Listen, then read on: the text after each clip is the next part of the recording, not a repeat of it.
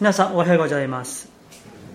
今日も第一礼拝朝9時に来ることはですね、まあ、そういう用意ではないかもしれませんけれども今日も皆さんこの礼拝を求めてですねここに集っておりますことその神様の導きにまた感謝いたします。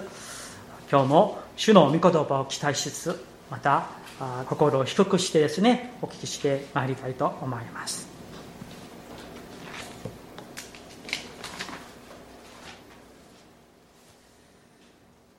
今日はイエス様の例え私たちへの問いかけ18回目です。祈りのための例えという題でございます。今日の18章の例えはですね、えー、よく祈りのために読まれるあるいはメッセージされる割とよく知られている箇所かと思います。そこでですね今日はこのイエス様がなぜこの例えを話されたのかその深い意味を共に学んでいきたいと思います。早速一節を一緒に読みたいと思います、えー、2017でもあの第3番でもどっちでもいいですのでね一緒に読みましょう。あるいは前の字幕をご覧ください。一節ご一緒に読みます。はい。いつでも祈るべきで失望してはいけないことを教えるためにイエスは私たちに例えを話された。アーメン。一節だけですね。さあそこを見るといつでも祈るべきで失望してはいけないことを教えるためにイエス様は弟子たちにこの例えを話された。ですから、えこのルカの福音書の著者、ルカはですね、イエス様がこの例え話をなぜ話されたのか、それが何のためなのか、その理由、目的をですね、はっきりと書いているんですよ。え、今まであのルカの福音書とか他の、え、福音書を見ると何々のためにというその目的理由が書かれているのはある意味であの珍しいんですよ、うん、だからあのこのルカはですね、えー、特に4つの福音書があるんですよね。マタイマルコルカヨハネの福音書がありますけれどもそれぞれのこの人間の著者がいるんですね。マタイマルコ。まあマルコは12の弟子の一人ではなくペテロの従者ペテロの弟子みたいなものですね。それからこのルカ。そしてヨハネがいるわけです。この4人のうちに特にこのルカはですねイエス様の祈り。そのイエス様のこの敬虔な清い祈りの習慣。あるいはイエス様がこの祈られるイエス様の様子を他の福音書3つの福音書よりですねとても詳しくそして、えー、分量も多くですね書いているんです、うん、ルカはですねおそらくペンテコステを経験してそして使徒の働きもルカがあの書いたんですね。だからその中で、えー、もうこれも神の感動によるものですがこの祈りまたイエス様の祈りの、まあ、姿勢と言いましょうか姿とそれを強調するそういう特徴があるんです。それですね今日の一節を見るともうはっきりとですねこの例えの目的は何なのかはっきりと書かれているんですね、うん、文字を読める人であれば誰でもわかるんです。目的は何でしょうか？いつでも祈るべきであること。いつでも祈るべきであること。そして失望してはいけないこと。この2つはまあ、まあ、2つとより1つなんだけどね、うん、いつでも祈る。そして祈る者は失望してはいけないこと。それが今日の例えの第一の目的なんです。さあどんな話でしょうか。そのね例えの話をしてまいりましょう。ある町に、えー、裁判官が一人いました。ところがこの裁判官はですね神を恐れないんですよ。そしてもうしかも人を人とも思わない悪い裁判官でした、ね、人を人と思わないからね、いろんなもう裁判の仕事があっても多分ですねあよくしてくれないという意味でしょう。ところがですねその町に一人のやもめがいたんですね。それでこの女の人がこの神を恐れない人を人と思わない裁判官のところに来てですねこのようにお願いするんですよ。私を訴える人を裁いて私を守ってくださいと、ね、何かの、ね、ことで自分を訴える人がいる。ところがこれが正しく裁かれていないから裁判官さんね誰々さんこれをもう正しく裁いてくれて私を守ってくださいとですね言っていました。ところがですね人を人と思わない裁判官ですからしばらく取り合わない。もう会ってくれないしねうん。ところがですねこの裁判官が後々になってこう考えたんですね。私は神をも恐れず人を人とも思わないが5節ご覧くださいねこのやもめはうるさくて仕方がないから彼女のために裁判をしてやることにしよう。そうしないともうひっきりなしにやってきて私は疲れ果ててしまう。もうめんどくさくなる。うるさい。もう何度も何度もやってくるからあの人はもう諦めないね。いやもう早く裁判をしてやることにしよう。ね。さあ、この例え話されてその後6節7節8節が大事ですね。うん。えー、たまに皆さんあのちょっと寄り道ですけど、えー、聖書の例えもそうですし説教の中で、まああのまあ、令和と令和とか何かのあの、まあ、分かりやすく引用するお話をするんじゃないですか。そうですね。そうすると不思議にですね人はですねあの全部忘れてあの例え話の一部分だけ頭に残ったりするんですよ。例えばあるいは牧師がその日の説教の中で何か面白いダジャレをしたでしょう。で説教終わったら、ね、みんなあああの先生のダジャレは面白いなみたいにね それしか頭に残らなかったりする不思議なことがあるんですね。さあだから今日はこの例えのストーリーよりその後のイエス様の解説678節が大事ですねさあ6節ご覧ください。主は言われた。不正な裁判官が言っていることを聞きなさい。7節。一緒に読みましょうかね。7節。7節一緒に読みますよ。せーの。まして神は昼も夜も神に叫び求めている。選ばれた者たちのために。騒ぎを行わないでいつまでも通っておかれることがあるでしょうか。アーメン。ありがとうございます。まずイエス様がそしてルカは必ずこれを書きたいと思ったこと。霊感が与えられたことは何でしょうか。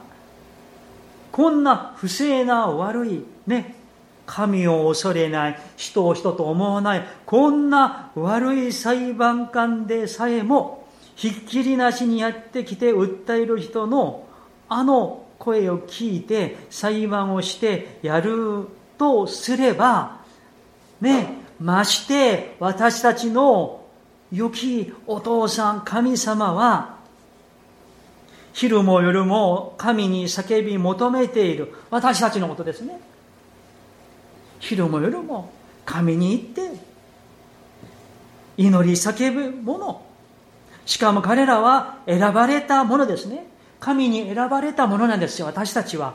この世界、ね、うん、日本だとしたら1億2007万、ね、その中にもう選ばれた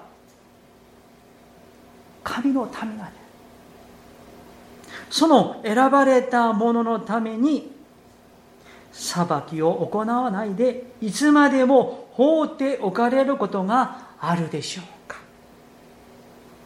あんな悪い裁判官でさえも聞いてくれるならば、まして天の父なる神様が選ばれた民のために、ね、昼も夜も神に祈り求める者のために、主が裁きを行わないで、その祈りを聞き入れくれないでいるでしょうか。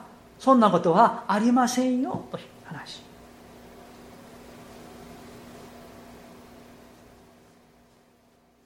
確かに今日のこの例えは一節に書かれているようにいつでも祈るべきであることそして祈る者は失望しないことまあ失望するとは心配恐れる心を騒がすという意味になると思うんです。まず第一の意味としてイエス様は私たちにいつでも祈りなさい。そして絶えず祈りなさい。このやもめの人のように諦めないで。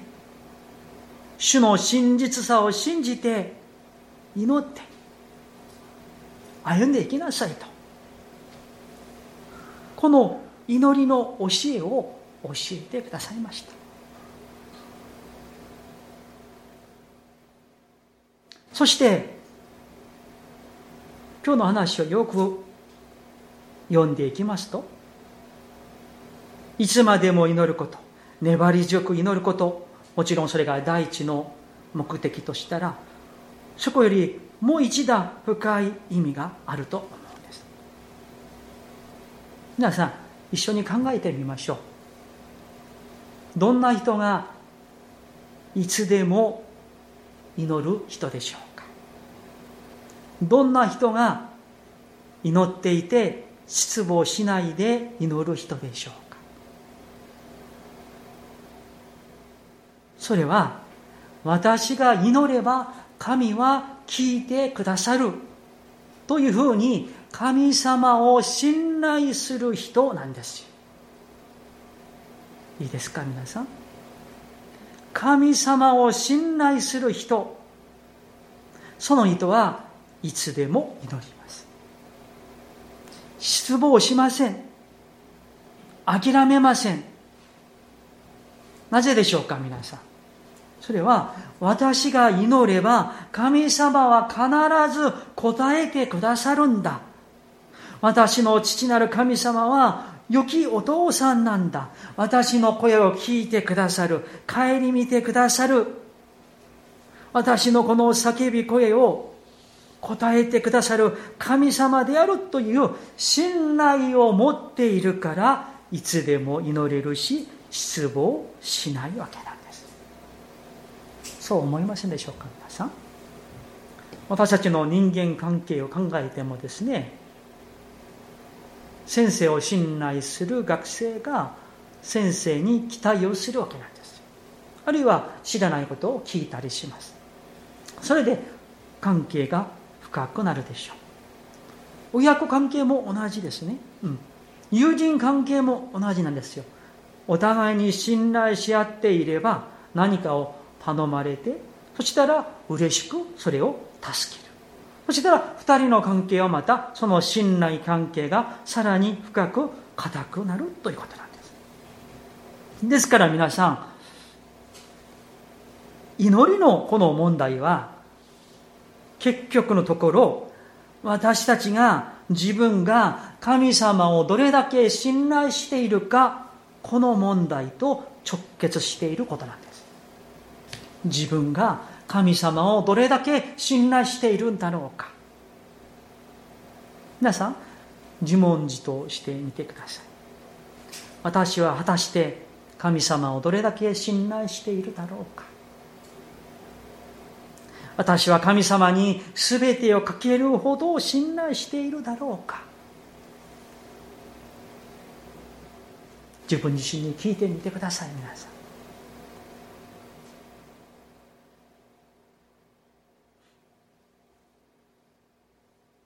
神様を信頼しているから。その人はいつも祈るんですよ。そして祈れば神様が答えてくださることをもう先取りの信仰のようにそれを見ることができる人なんです。一箇所聖書を開きたいと思います。創世記の24章を開きましょう。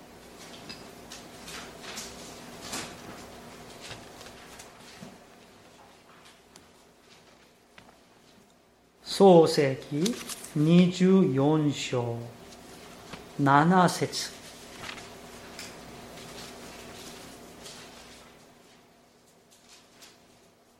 さあこのね創世記24章は、えー、アブラハムが年重ねても老人になってですねそろそろ自分の息子イサクの妻を迎える話ですで、今、カナンに住んでいるから、そこは違法の民であるから、アブラハムのふるさと、ね、あの、売る、あるいは少なくとも波乱に行ってですね、同じ同族の人から、ね、その娘を、嫁をね、迎え入れる。そのために、このアブラハムが信頼している最年長のしもべをそこに送る、その時の話なんです。さあ、ね、まだそこに行っていないんですよ。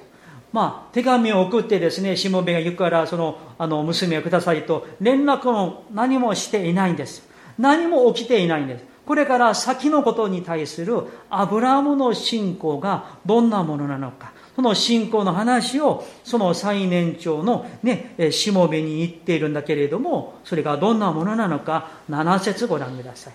私は読みますね。天の神、主は、私の父の家、私の親族の地から私を連れ出し、私に約束して、あなたの子孫にこの地を与えると誓われた。その方が、あなたの前に見つかいを使わされるのだ。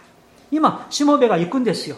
ね、もうこれから出発するところなんですね。そこにですね、もうアブラハムは神様を信頼して確信しているんですよ。もう神様がこのしもべあなたより見つかりを使わせてくださるんだよ。とね、そして最後に、あなたはそこから私の息子に妻を迎えなさい。これができないからこう言っているわけじゃないんですよ。できるかどうかわからない、まあ、迎えるかもしれませんね。まあ、できたらやりなさいね。まあね、えー、見つけたら迎えてきてほしいんですよ。まあ、しか、もうじゃなかったらもう諦めていいよ。そういうところじゃない。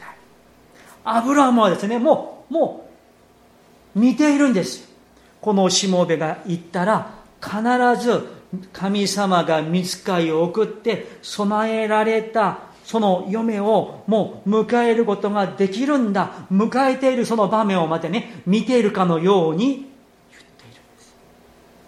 ところで、不思議にですね、この話を聞いているしもべもアブラハムと全く同じ信仰を持っているんです。戻りますね。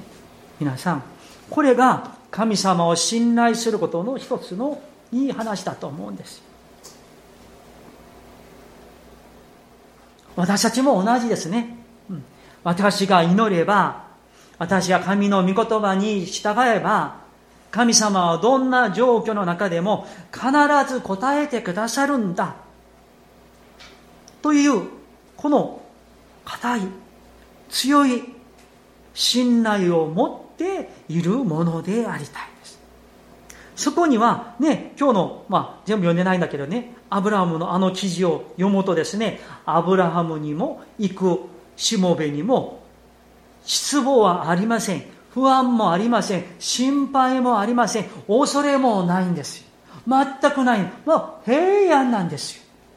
シャロームなんですよ。不思議なんですね。なぜでしょうかあるいは逆になぜ私たちは失望したり不安であったり恐れたり心配したり心を騒がしたりするのでしょうか。神様を信じていないわけではないんだけれども祈っていないわけではないんだけれども時にはたまには何ででしょうか皆さん。それはある意味で神様に対する信頼が欠けているからではないでしょうか。信頼しているかどうか。この全く信頼を持つこと。今日の例えのイエス様の例えの深い意味はですねここにあるんですよ。祈りだけではなく実際の私たちの信仰生活だけでなく人生もまるまるですね。私たちが神様をどれだけ信頼してそして私が神様をどのような方として正しく知っているか全てを本当にね明け渡しきっているかどうかそこにかかっているんですね皆さん。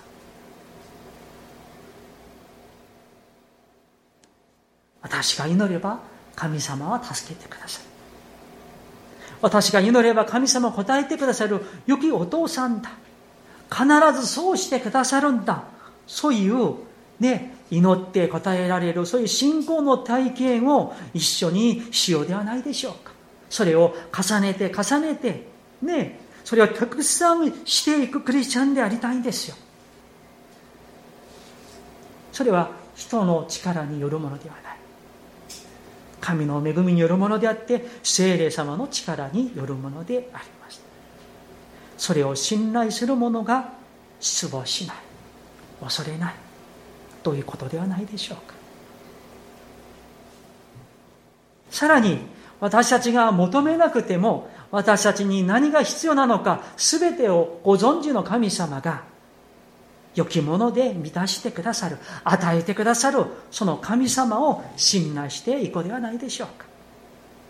最後にイエス様は今日の例えの話をされて最後の8節にこう言われました。8節を一緒に読みたいと思います。8節ご一緒に読みますね。はい。あなた方に言いますが神は彼らのため速やかに裁きを行ってください。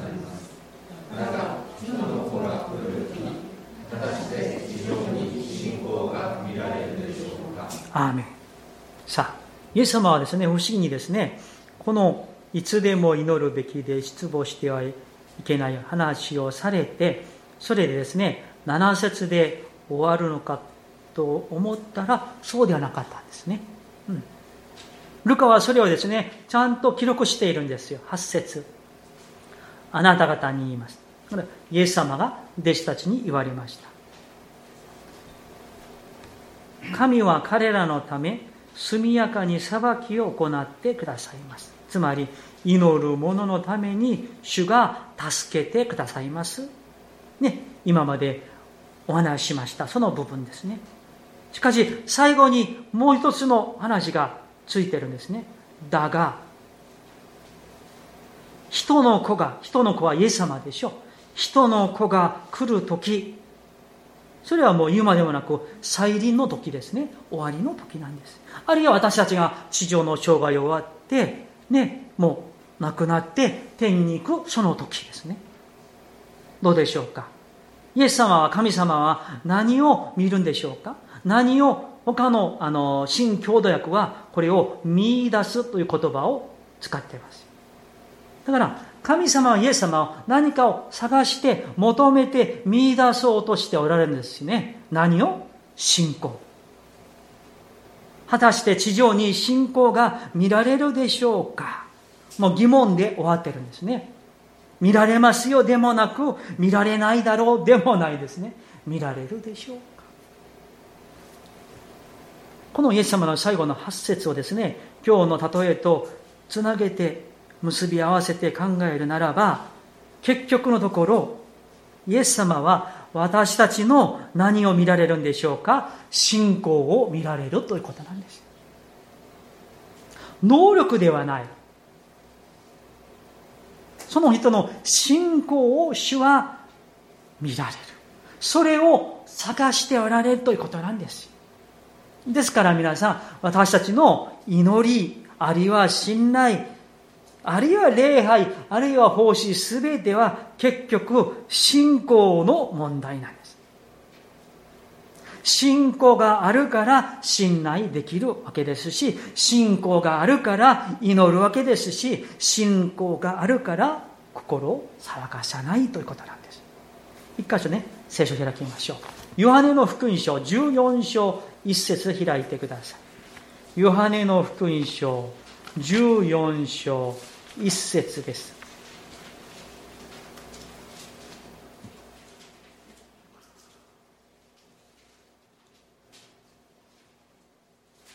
ヨハネの福音書14章1節。よろしいですか？ご一緒に読みたいと思います。せーの。あなた方は心を騒がせてはなりません。神を信じまた私を信じなさい。アどういうことですか？なぜ心を騒がせるんでしょうか？なぜ心配するんでしょうか？なぜ失望するんでしょうか？神を信じてないから。信じきっていないから。信頼していないからそこなんですね。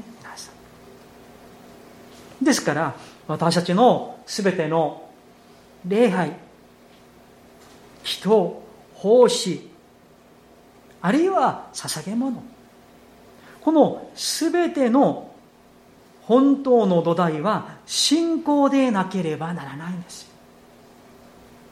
信仰の上に信仰の土台の上に祈祷もする礼拝も捧げる奉仕もする捧げ物もする教会生活もする。いやその信仰の上に教会を立て上げる。信仰の上に自分の信仰生活を立て上げていかなければならないんです。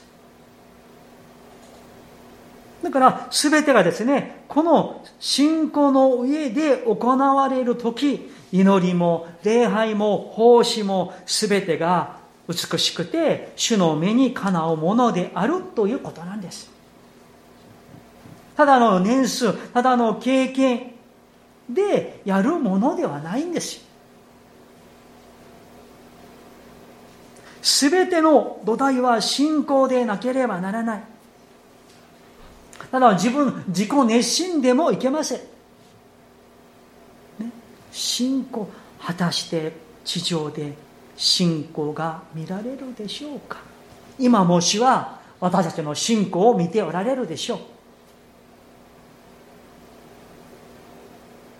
だから皆さん私たちがいくら素晴らしいことができてもね信仰によるものでなければそれが人からいくら称賛されて素晴らしいと言われてね成功してとねもうかっこよく見て見えてもですね信仰によらないと神には受け入れられない虚しいものに過ぎない。しかし私たちが信仰によってする全ての行いはいくら小さなものであってもみすぼらしいものであっても信仰によるものであれば主は喜んで受け入れてくださるということなんです人と皆さん比べることはないんですよ。あの人に私あの人のように私はできないんだけれどあの人のように祈れないんだけどあの人に捧げられないあの人のように奉仕ができないんだけれどいつまでいつまでそういうふうに比較して生きるつもりなんでしょうか皆さん。比較する必要はないんですよ。神は私の能力を見るんじゃなくて私の信仰を見られるんです私のお金を見るんじゃない。主は今も信仰者を探しておられるんです。メッセージをやりたいと思います。人の子なるイエス様が来られる時に私たちから信仰を見出されるでしょう。そしてですねその日にですね私たちに本当の信仰があって人の人に見せるための信仰ではない。